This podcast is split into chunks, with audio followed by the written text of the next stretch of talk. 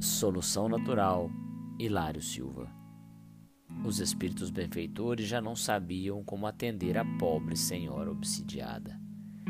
Perseguidor e perseguida estavam mentalmente associados à maneira de polpa e casca no fruto. Os amigos desencarnados tentaram afastar o obsessor, induzindo a jovem senhora a esquecê-lo, mas debalde. Se tropeçava na rua, a moça pensava nele. Se alfinetava um dedo em serviço, atribuía-lhe o golpe. Se o marido estivesse irritado, dizia-se vítima do verdugo invisível.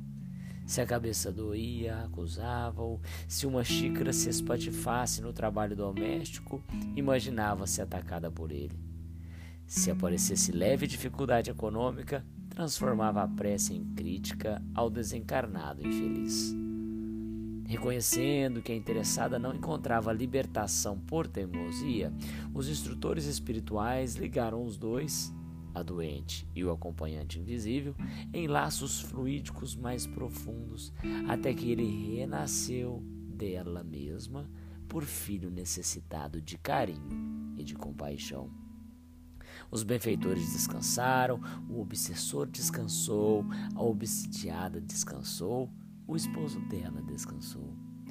Transformar obsessores em filhos com a bênção da providência divina para que haja paz nos corações e equilíbrio nos lares, muita vez, é a única solução.